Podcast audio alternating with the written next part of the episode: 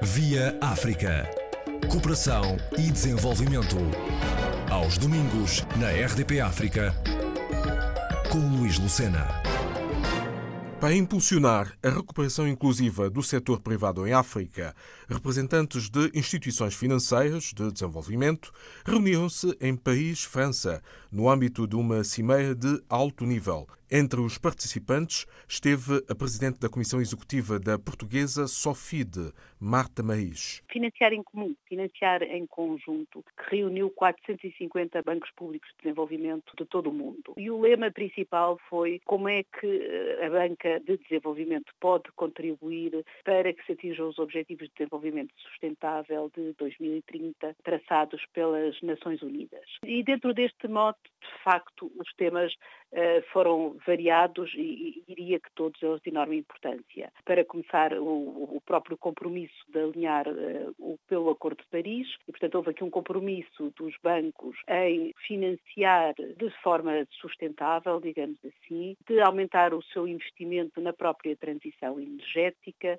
de reduzir os investimentos nas energias fósseis, uh, de estar atentos à biodiversidade, ao setor da saúde, agora com a pandemia na ordem do dia, e também questões como a igualdade, a inclusão social e, e o próprio financiamento de género. Os bancos eh, públicos de desenvolvimento e as instituições financeiras de desenvolvimento, como a SOFID, têm de facto uma preocupação em financiar projetos eh, sustentáveis. E acordaram uma série de medidas e perguntava-me quais foram as grandes conclusões. Concordaram em harmonizar, por exemplo, as metodologias para sabermos o que é que é de facto um financiamento sustentável, criador de emprego, o que é que é um emprego inclusivo, respeitador do género e, portanto, todas estas metodologias estão a ser trabalhadas para que no futuro uh, todos as assumamos. Para além disso, formas de motivar o setor privado, as empresas, a financiarem, nomeadamente no continente africano, a investirem no continente africano, uh, nos diversos setores e, portanto, puxar o setor privado para o desenvolvimento, uma vez que, enfim, o setor, por mais que queira, não conseguirá fazer tudo o que é necessário em termos de investimentos infraestruturais,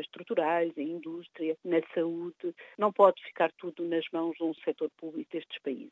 Para além disso, há, há compromissos de, de, aumentar a transparência de todo este tipo de financiamento e partilha das melhores práticas. Foi um encontro histórico, dada a envolvência, eh, tanto ao nível de, dos bancos públicos como mesmo dos próprios chefes de Estado. E, por outro lado, em particular, então, agora, descendo um pouco mais ao tema que estava a referir, a África tornou-se, de facto, um continente central para a banca de desenvolvimento. E porquê? Porque manifestamente é um continente cheio de oportunidades e sabemos, contudo, se por um lado essas oportunidades existem, por outro lado também eh, há que reconhecer eh, que eh, em algumas economias e alguns destes mercados os riscos são maiores. E, portanto, o papel das instituições financeiras de desenvolvimento é aqui muito importante. É como é que ajudam a mitigar os riscos dos investimentos nestas geografias.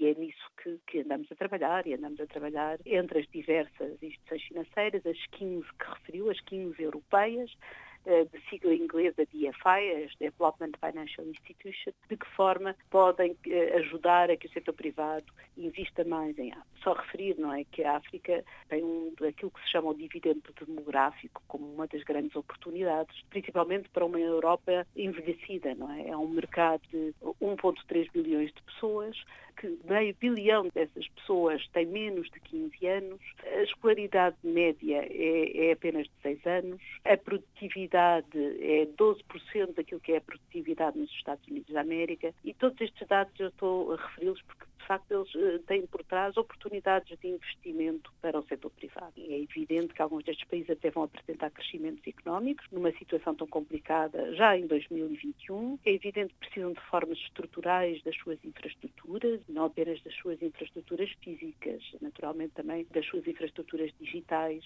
Portanto, há aqui também oportunidades. Além de que referir que desde 1 de janeiro deste ano a África eh, passou a ter a maior zona de comércio livre do mundo, envolvendo 54 dos 55 países do continente. E o que é que implica esta zona de comércio? Eh, é uma zona de comércio que vai conduzir a que nos próximos cinco anos 90% das tarifas alfandegárias sejam reduzidas em, 90%. Portanto, estima o, Banco Mundial que isto a incrementar grandemente no comércio intra-africano, extremamente importante, que, que se prevê que cresça até 2030 em cerca de 80%, o que vai significar um crescimento do, do produto uh, interno bruto do, do, continente, assim se pode dizer, em 7%, e, e o crescimento das próprias exportações africanas em 29%. Uh, isto são dados do, do, Banco Mundial, mas já nos dão uma ideia das oportunidades latentes que o continente africano tem hoje. Apesar da crise da Covid-19, uh, que é naturalmente põe em, em risco décadas de crescimento no continente africano e não só, noutros continentes também. As micro, pequenas e médias empresas podem, com este apoio, conseguir alavancar o seu crescimento, o seu desenvolvimento. Ora bem, é, é o objetivo dessas instituições financeiras, as, tais 15 eh, instituições financeiras europeias, eh, foi entender que nós atuamos em contraciclo, não é? E, portanto, que este era o momento de apoiar as, as pequenas e médias empresas africanas e, e acima de tudo, deixá-las, dar-lhes instrumentos que, para que possam ultrapassar esta, esta fase difícil da crise, que já, já está, evidentemente, mas que terá ainda consequências uh, no próximo ano, uh, consequências pesadas, consequências de destruição de postos de trabalho, uh, coisa que nós queremos preservar, nós enquanto instituições financeiras de desenvolvimento. E, portanto, há que unir esforços. Ninguém vai conseguir fazer isso sozinho e acho que esta cimeira aquilo que mostrou foi a necessidade de termos aqui uma visão holística do que se está a passar e de termos aqui uma visão de partilha deste esforço. E as instituições, eh, tanto os bancos de desenvolvimento públicos, os grandes bancos, como o IFC, do Banco Mundial, o Banco Africano de Desenvolvimento, o Banco Europeu de Investimento, eh, estão a unir os seus esforços com as instituições financeiras de desenvolvimento para que consigamos em conjunto eh, ter instrumentos que mitiguem tudo o que se estará a passar e permitam às PMEs, que são vitais no tecido económico e empresarial destes países africanos, que, que passem esta fase e que, que, permaneçam viáveis, digamos assim. E, portanto, é este esforço que levou à criação destas linhas de apoio, que a SOFI tem, eh, naturalmente, para o investimento privado que pode existir nestes países. A SOFI gera ainda, em particular, um fundo do Estado português para Moçambique, também para o apoio, investimento privado português neste país e, portanto, temos um conjunto de instrumentos, nós cá e a nível europeu outros tantos, para apoiarmos as empresas, não só a permanecerem e a, e a terem resiliência nesta fase, como novos investimentos de quem quer investir no continente africano em particular. Como é que veem para o futuro, para o pós-pandemia da Covid-19? Numa crise gravíssima que é e nunca vista, ver também isto como uma oportunidade de avançar alguns passos. A financiar já eh, considerando as alterações climáticas e, portanto, respeitando já aquilo que são os compromissos de todos estes países relativamente ao Acordo de Paris e permitir já a transição energética.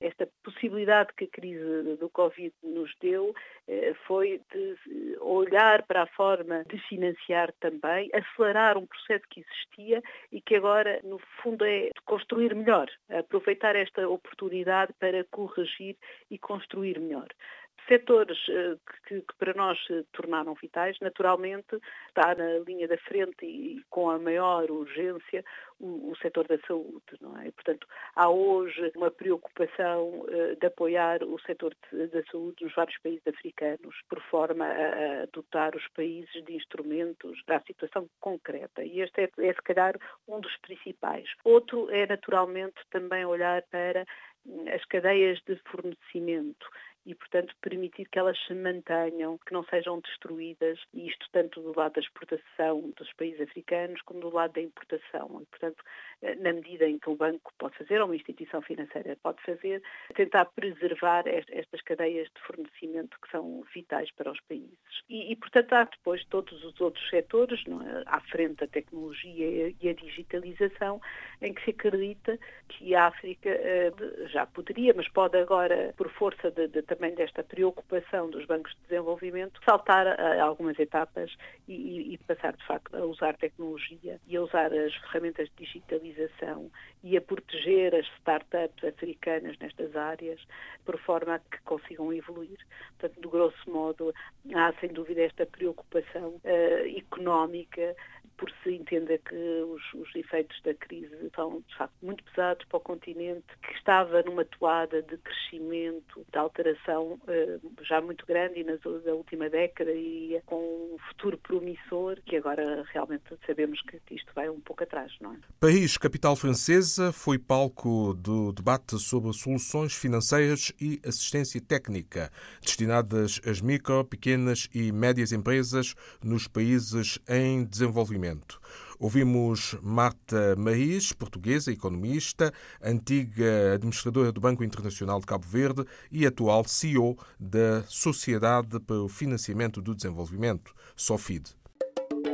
Via África. Cooperação e desenvolvimento. Aos domingos, na RDP África, com Luís Lucena.